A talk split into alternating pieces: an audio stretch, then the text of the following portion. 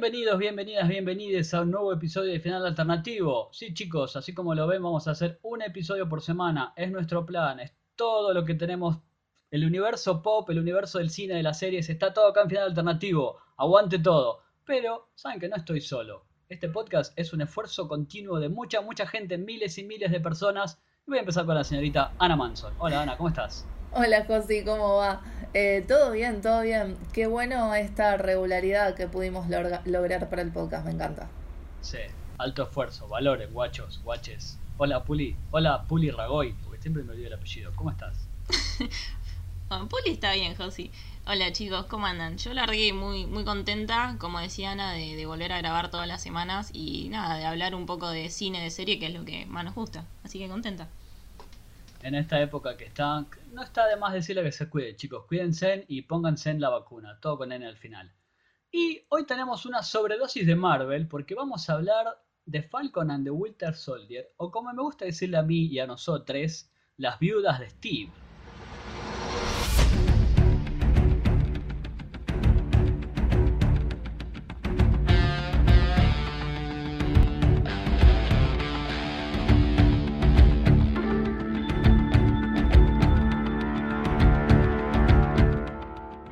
Encanta ese título, me encanta. No había pensado, es verdad, lo de la sobredosis de Marvel. Em, creo que nunca hemos hecho esto de dos capítulos seguidos hablando de una producción de Marvel, en este caso dos series. Yo más que nada pensé que lo de la sobredosis lo decías porque terminó WandaVision y al toque empezó Falcon and the Winter Soldier. ¿Cuánto tuvimos que esperar? ¿Menos de un mes?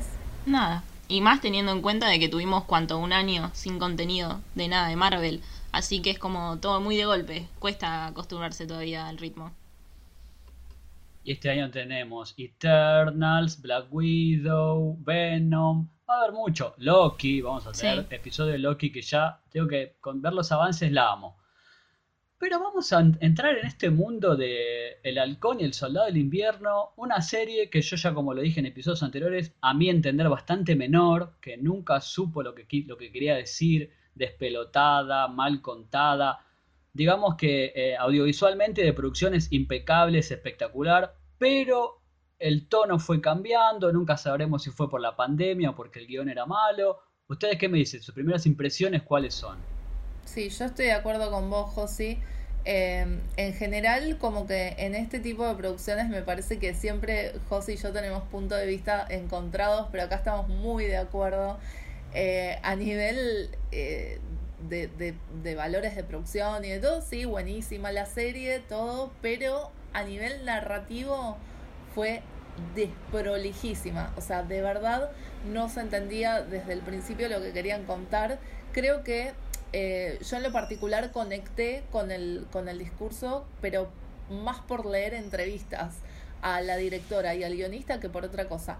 Y algo que me llamó muchísimo la atención fue eso, que teniendo una sola directora para toda la serie de seis episodios y un solo guionista, se sintiera tan desprolijo, tan heterogéneo, todo como si lo estuvieran haciendo distintas personas sin lograr eh, una, una homogeneidad en, en el producto final. Fue raro.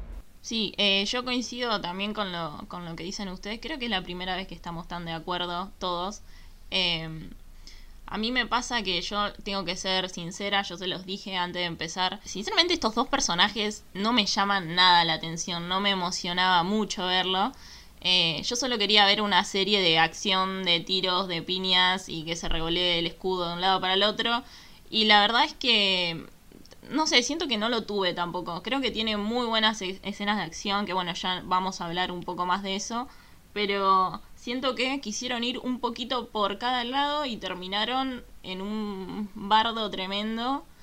Eh, y nada, lo mismo que ustedes, muy desprolija, siento que el guion fue un desastre, creo que por momentos ni siquiera me gustó cómo están filmadas en algunas escenas, sobre todo el último capítulo, pero no, no me voy a adelantar. Pero sí, mi primera impresión es esa, no, no, no me convenció. Creo que no la esperaba semana a semana como sí me pasaba con WandaVision. Creo que ese es un gran problema que tiene la serie. Existe WandaVision antes que la amamos y está entre lo mejor del año. Creo que la comparación no está buena nunca, pero es el mismo universo, es el MCU, o sea, no podemos no hacerlo. Y hablando de lo que decía Ana, la serie está guionada por Malcolm Spellman, que ahora se apenas terminó el mismo viernes. El mismo viernes se emitía a las 4 de la mañana de Argentina y a las 10, 12 de la mañana ya estaba confirmándose Capitán América 4 con una foto gigante de Sam. Creo que eso también, este, antes de entrar en el, en el todo de la serie, hay que hablar también que ni siquiera Marvel espera para confirmar cosas. O sea, el, el punto de la serie era quién iba a ser el Capitán América y antes de que lo pudiéramos ver todo ya estaban confirmando. Eso es raro, chicas. ¿Ustedes qué opinan? Sí, no, totalmente de acuerdo. Acá ya entramos en el terreno spoiler alert, que si no vieron la serie, eh, bueno, vayan a verla y vuelvan a escucharnos. Pero sí, eh, o sea, ni Disney se cuidó de eso. De hecho, yo vi mucha gente enojada con, con fans y con comunicadores por eh, transmitir la noticia cuando el problema fue que la fuente oficial estuviera comunicándolo sin dejar pasar ni siquiera un día hasta que la gente viera el episodio. Eso fue por lo menos raro, o sea, un montón de decisiones raras que se tomaron para, para esta serie y entendería que sea más prueba y error si fuera la primera serie de esta nueva fase. Pero ya como decía Josi, con WandaVision por delante es como que las comparaciones son inevitables y, se siente como que están haciendo todo bastante desprolijamente.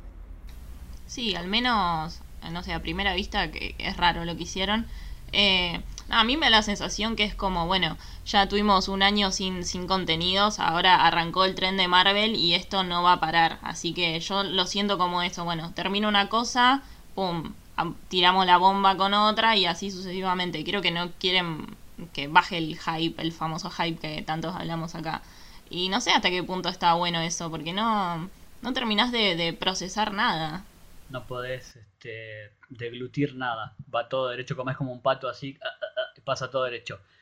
Les quiero preguntar, ¿tienen hype por ver a Sam Wilson como Capitán América? Yo la verdad, si me decís, no. No, la verdad que no, y eso es increíble porque se supone que es lo que la serie debería haber generado.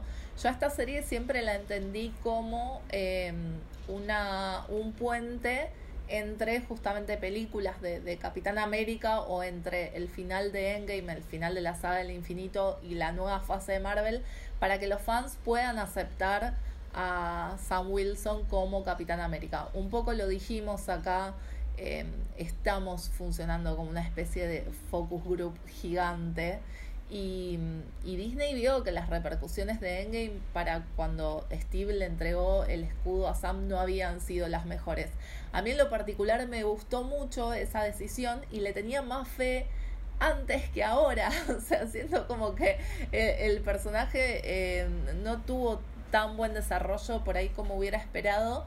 Y, pero sí entendí que la serie era como para convencer a, a los fans de que el legado de, Steve Rogers estaba en buenas manos, que Sam Wilson era el legítimo heredero eh, de ese símbolo que es el escudo de Capitán América. Sí, a mí me pasó un poco lo mismo. Eh, me emocionó mucho la decisión en su momento, pero nada, sentí que en, la serie eh, Anthony tiene un carisma escaso, casi nulo, a mí parece, perdón. Eh, y además le pusieron una gran carga de profundidad al personaje protagónico. Y no sé, a mí me pasó de que todos y cada uno de los demás actores y los demás eh, personajes secundarios le, robaban el, plano al, protagonista. Entonces eso tampoco, tampoco lo ayuda, lo ayuda mucho a, a Anthony como el, el Capitán América, a mi parecer. Sí, a mí me pasó lo mismo. Totalmente de acuerdo. Esta serie consta de seis episodios de una hora, larguísimos, se hicieron todos. Anthony Mackie y Sebastian Stan.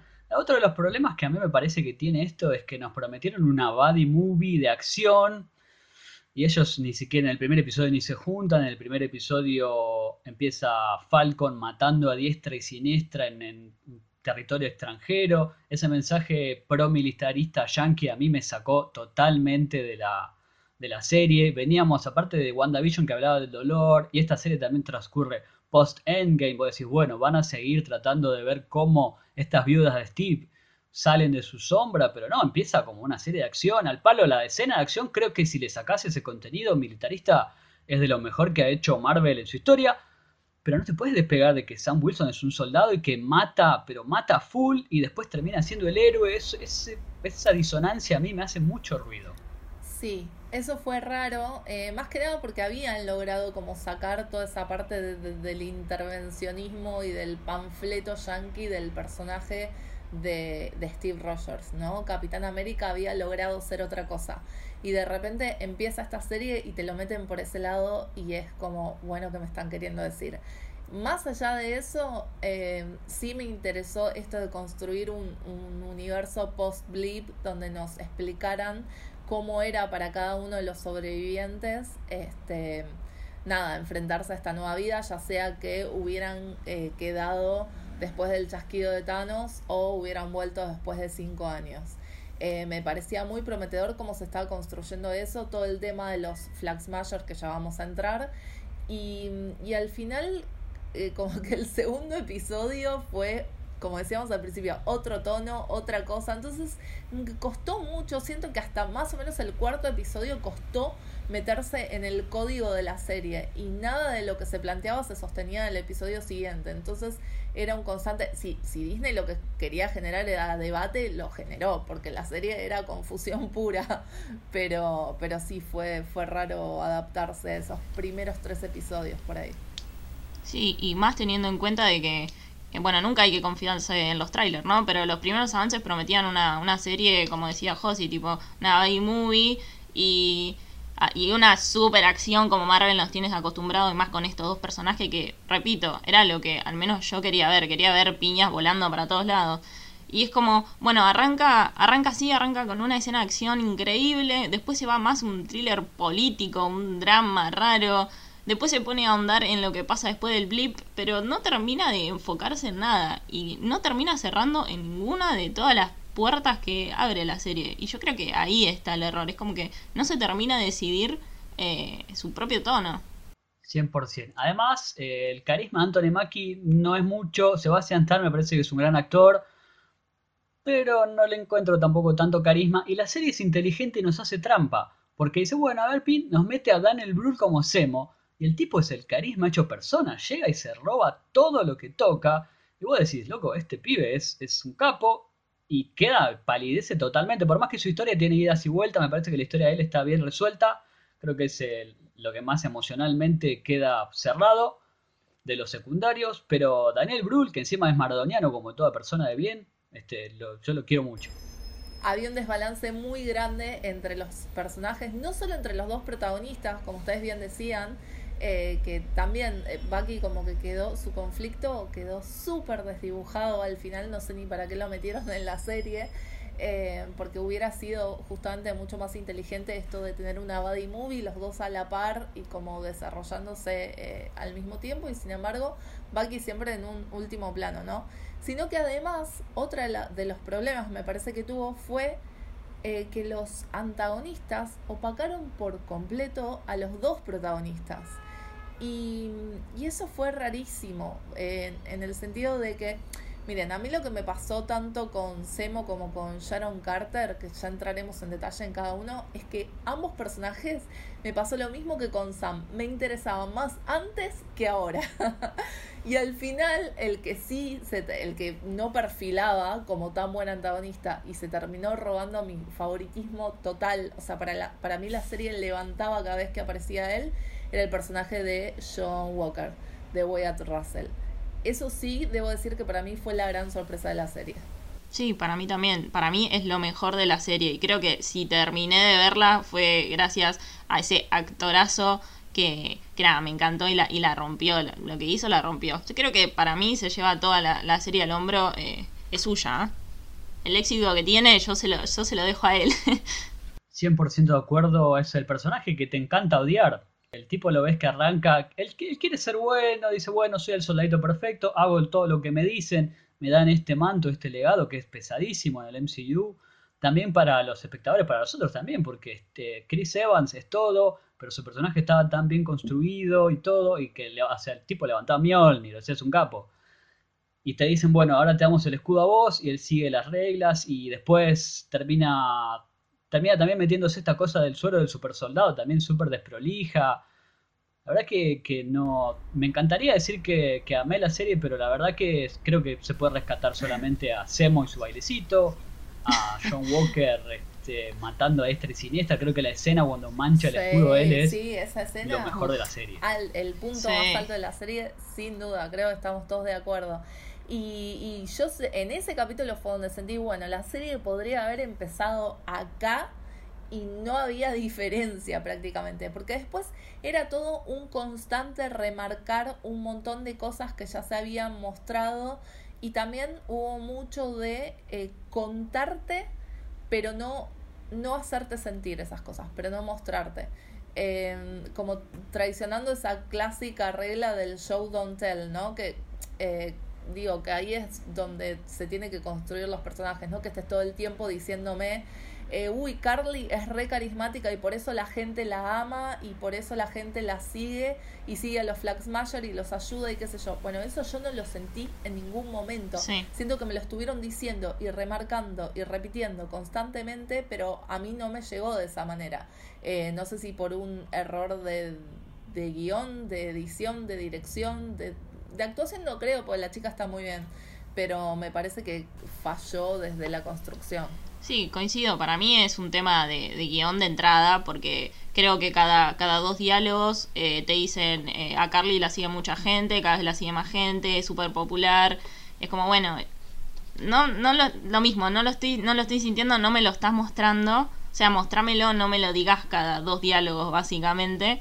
Eh, y de nuevo, para mí es raro, como toda la construcción de, de, de esta villana, si se quiere que bueno, después podemos hablar de, del personaje de, de ella, eh, fue rara, no se terminó de entender en ningún momento. Podemos ahondar ahí porque posta yo no entendí este después del blip la gente que regresó no tenía lugar donde estar porque habían ocupado sus hogares. Entonces estos Flaxmayer con Car, yo le digo Carla, Carlita Morgenthau, quería, quería hacer las cosas bien. Y vos, estos son los villanos, pero estos están haciendo, están haciendo cosas buenas y tenés pues los militares yankees todo mal. Eso no me quedó claro. Después, este, cuándo fueron inyectados con el suero del super soldado. También este, corre el rumor de que tenían la idea que iban a robar vacunas porque había una enfermedad en el mundo y con todo lo que está pasando no se pudo hacer. Ahí todo eso quedó muy, muy raro. Es como el post-endgame. Sí, no, tal este, cual. Siento que sí debe haber sufrido un poco por la pandemia. Esto que vos decís, Josi, como cosas que se querían plantear y que no, no pudieron ser, porque, bueno, para no tocar un tema tan delicado y quedó como en el recorte todo medio desprolijo, pero a su vez eh, era un tema tan interesante y yo no sentí en el primer episodio que los estuvieran planteando como eh, villanos, sino como antagonistas e incluso podría haber sido una especie de eh, Killmonger, ¿no? Que medio que vos te terminás poniendo de su lado porque decís, che, pero tiene razón. Eh, y siento que el público acompañaba y sin embargo lo llevaron tan para otro lado que terminó totalmente desdibujado ese conflicto, ese personaje, todo. Y como les digo, lo más, lo más interesante para mí fue todo el tema de John Walker. Primero porque, porque era el, el, la idea de la serie, ¿no? Esto de, mira qué pasa si le dan el escudo de Capi al tipo incorrecto. Y como ponértelo en contraposición con Sam Wilson y decir, ah, ves que está bien lo que eligió, lo que eligió Steve. Eh, y por otro lado, tratar todo este tema de eh, el abandono de los veteranos, el estrés postraumático, eh, todos los problemas que tienen cuando vuelven a casa y como soldaditos súper recontra entrenados que siguen órdenes y que no tienen el apoyo que, que necesitan de, del, del gobierno y de las instituciones y nada, y no, no ahondaron, como que no ahondaron mucho en ninguno de esos temas al final.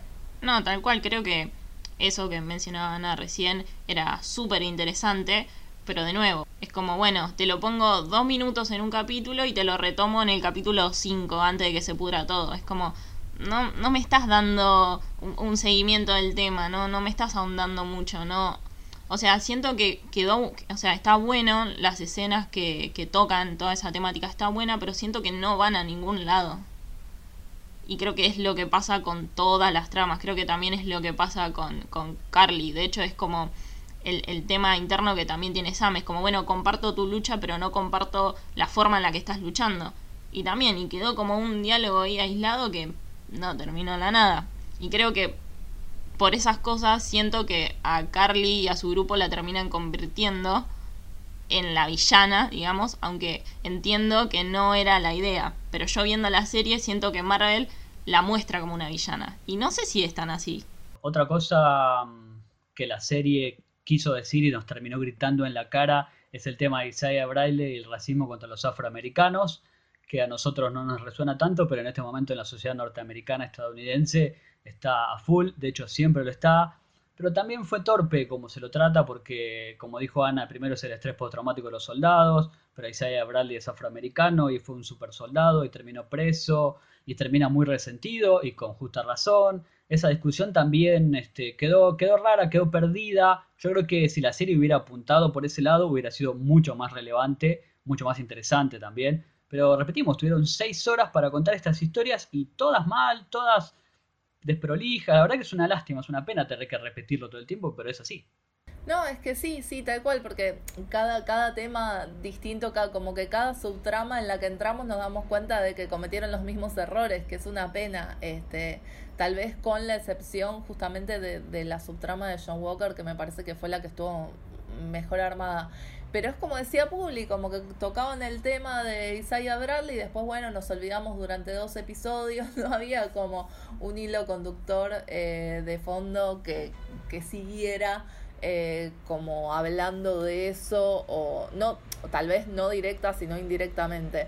Em, eran, eran como temas que se iban, que se iban retomando, como, uy, ¿te acuerdas que estaba Isaiah Bradley acá? Y bueno, de repente están volviendo, este, pero, y, y como decía Josie, eh, gritándonos el discurso en la cara. O sea, yo realmente había cosas de Isaiah Bradley que me encantó, debo aclarar que me encantó, me pareció un personaje hermoso.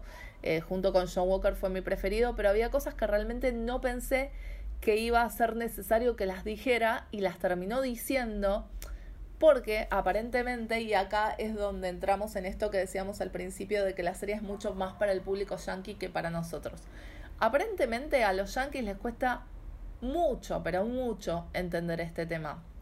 Entender el, el tema del racismo sistemático y todo lo que está pasando allá, como asimilarlo y aceptarlo y, este, y darse cuenta de lo que les está pasando en la cara. Porque, porque hubo mucha gente allá, yo leí muchas críticas de gente que decía lo mismo que Bucky, básicamente. Uy, no me había dado cuenta que no aceptabas el escudo por eso.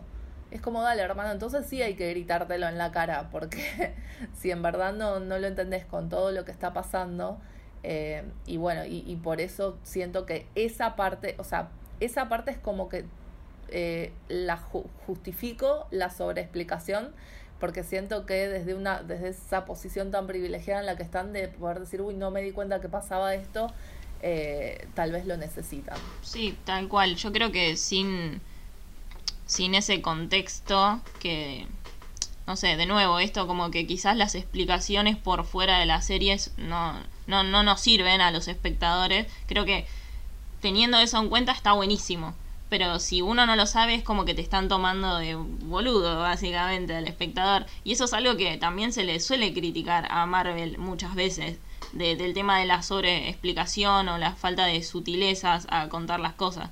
Y nada, creo que acá está clarísimo que lo que... O sea, se olvidaron claramente de, la, de las sutilezas al contar las cosas. O, o al menos en, en varios discursos de los últimos dos capítulos, que, fue, que fueron más evidentes que son escenas de tres minutos, dos minutos, la que básicamente está Sam mirando a cámara hablándonos a nosotros. Es como, para mí es demasiado ya eh, exagerado y sobreexplicado. Pero bueno, teniendo en cuenta eso, cambia muchísimo la forma de ver al menos esos dos últimos capítulos. 100% de acuerdo. También se nota mucho cuando Semo les dice a Sam y a Buki, bueno, pero ustedes fueron a ver el monumento en Sokovia de toda esa gente que se murió y se miran entre ellos y dicen, no, bueno, no fuimos, qué sé yo.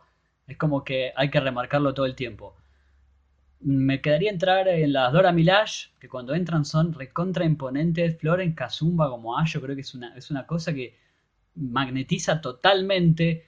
De hecho, les, les había dicho que cuando ella eh, termina una escena y camina hacia la cámara, es espectacular. Y después tenemos la escena post crédito final de Sharon Carter cambiando la cámara. Y vos decís, es, una nenita, nada que ver. Esto es una mujer imponente que tiene el poder y sabe cómo hacerlo. Y Sharon Carter, que terminó siendo Power Broker, rarísimo. Me parece que esa comparación tampoco le hizo bien. Creo que lo mejor, lo mejor son los cameos, o sea, es, es, es horrible. Es cierto, o sea, fíjate lo poco que hablamos de Sharon Carter, como que ni nos interesó su conflicto. Es más, a mí me pareció que directamente no era el mismo personaje que habíamos conocido eh, en Capitán América y el Soldado del Invierno. Ojalá haya alguna explicación a futuro, porque a veces lo que pasa con las ficciones de Marvel es esto, como que están tan elaborando a futuro que sufren mucho en su momento eso, ¿no? Como tener que sacrificar cierto, cierto sentido en pos de que más adelante cobre en retrospectiva eh, otro, otro sentido. Pero, pero sí, no me interesó para nada. Y en cuanto a, a las Dora Milaje, estoy de acuerdo en que le dieron a la serie un, un pum para arriba que venía necesitando. Su presencia es, pero imponente siempre, y estuvo bueno que no dejaran de lado el tema de que Wakanda no había olvidado la, la muerte del rey Tachaca y quién había sido el responsable. Me pareció que estuvo bueno que hilaran por ese lado. Eh, aunque, aunque tal vez todo se resolvió demasiado rápido, ¿no? Que creo que no lo dijimos, pero también fue otro de los defectos de esta serie, como todo con mucho trazo grueso se, se escribió y, y, se delineó. Eh, y un temita que decíamos acá es el de la jurisdicción de las Dora Milaje, o sea, hasta qué punto ahora Wakanda se vuelve intervencionista. Eh, en una serie que es tan política, porque bueno, estamos hablando de un personaje que lleva las barras y las estrellas en su traje, o sea, siempre lo va a hacer, eh, está bueno hablar de esas cosas. Sí, totalmente, coincido, coincido en todo lo que, en lo que decía y perdón, me quedó dando vueltas algo y esto de que Marvel siempre tira indicios de lo que se va a venir, también me pasó, perdón, la estoy matando a la serie, pero me pasó mucho de que cuando veo una producción de Marvel, la historia cierra aún cuando te dan esos indicios. Acá sentí que faltaba como otra temporada, como que faltaban cerrar muchas cosas. O sea, como que no me dio esa manija de, ah, quiero ver lo que viene. Es como, no, para, primero cerrame esta historia antes de tirarme indicios de lo que vas a hacer más adelante. Me dio esa sensación, como, no manija por lo que va a venir, sino como que parece que se vendría otra temporada, aunque no, creo que no va a ser así. Ojalá que haya otra temporada. ¿Se saben solamente por qué? Porque hablaban de un cameo sorpresa y todos dijimos, wow, ¿quién será? Y terminan siendo Julia Louis Dreyfus. Y me volví loco. No vale, eso es hacer trampa. Yo la voy a mirar porque está ella. O sea, no, no me hagan esto, Marvel. Sí, lo de Julia Louis Dreyfus también fue imponente, ¿no? Eh, cuando entra como que te levanta la escena y sí, sí, en eso estoy de acuerdo, te dan muchísimas ganas de volver a verla es como medio siento una contrapartida femenina de Nick Fury, pero con mucha más onda y con, eh, con, con, los Nick Fury también era un personaje muy gris, en el sentido de que nunca sabías muy bien eh, de qué lado estaba y tenía muchos matices. Siento que ella también, pero más tirando para el otro lado y encima con esta personalidad súper extrovertida y carismática que claramente queremos ver mucho más de acá en adelante. Esa sí, coincido con Josie, esa sí fue una de las líneas eh, que me interesó a futuro. Sí, totalmente. Aparte la presencia de ella es una cosa que no se puede creer. Yo, yo, yo ya la vi, ya estaba sonriendo. Aparte hace eco con su última actuación en VIP, que era la vicepresidenta, eh, pero era una comedia espectacular. Me queda por resaltar, antes de cerrar, la influencia comiquera. Creo que los trajes estaban espectaculares. El de John Walker, este, impresionante. Cuando termina siendo US Agent también. El de Sam al final eh, me pareció medio cosplay, como que le quedaba un poco grande, pero estaba buenísimo con las alas nuevas. Eh, cuando defiende al piloto y tiene las alas y cierra el escudo, eso me parece que es fantástico, esa escena de acción. En el último episodio creo que es la mejor. Después porque veníamos de algunas que estaban editadas muy rápidas, como si fuera eh, Jason Bourne, voy a decir, no entendí nada. Pero hay algunos puntos muy buenos, creo que las referencias comiqueras en los trajes me encantaron. Sí, sí, a mí los trajes me gustaron mucho. Igual eh, al principio costó un poco con el de Sam porque justamente es tan fiel al cómic que es hasta medio cosplay. Eh, a mí lo que más me costó fue el tema del casco, o sea, que no tenga un casco que tenga eh, la cabeza totalmente descubierta, diciendo que no está protegido. Él no es un super soldado, no tiene el suero.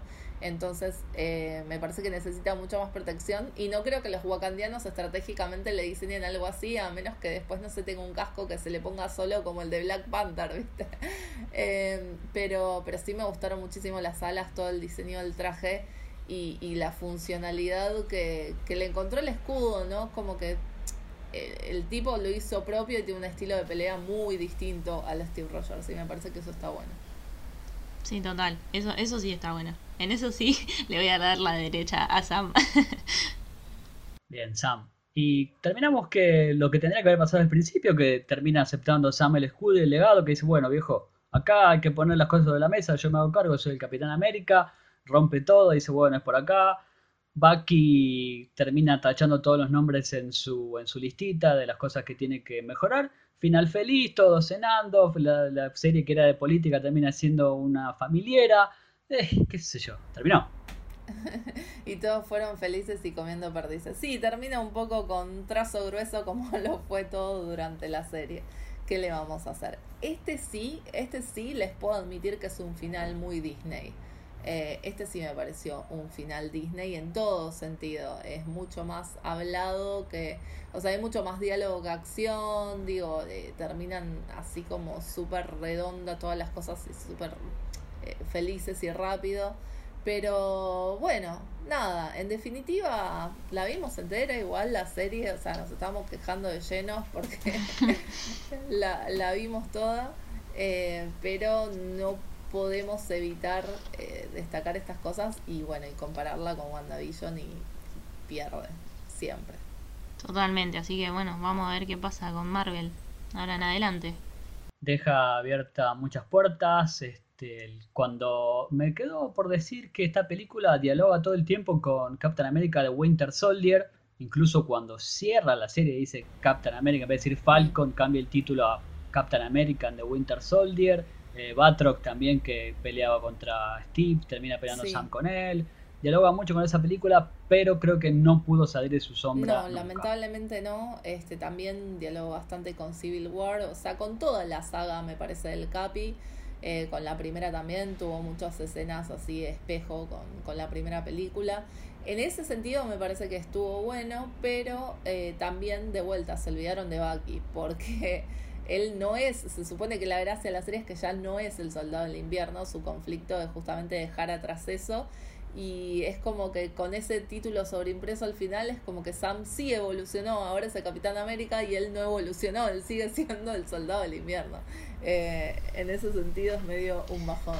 Sí, pero bueno, quieren como, no sé si arreglarlo rápido en esa, ese montaje final en el que le da un regalo a la, la, chica de terapia que le hace esto. Entonces es como raro también, como que se quieren apurar con Bucky todo lo que no hicieron los capítulos anteriores en un montaje súper pobre en los últimos dos minutos finales. Es como, ah, cierto, chicos, cierto, no, cierto que Bucky tenía una lista, vamos a hacer que la llenó toda y se la envíe a la...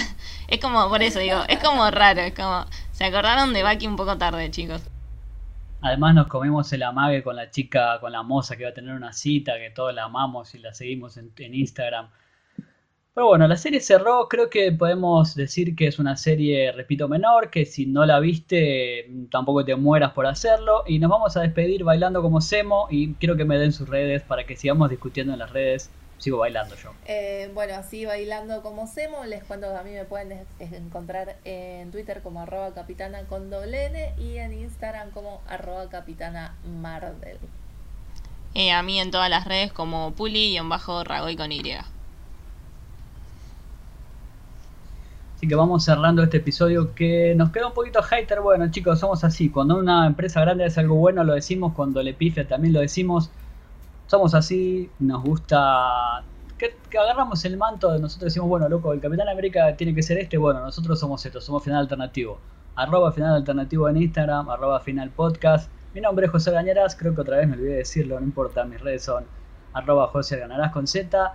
Y sepan que vamos a tener un episodio nuevo la semana que viene. Besos, chao.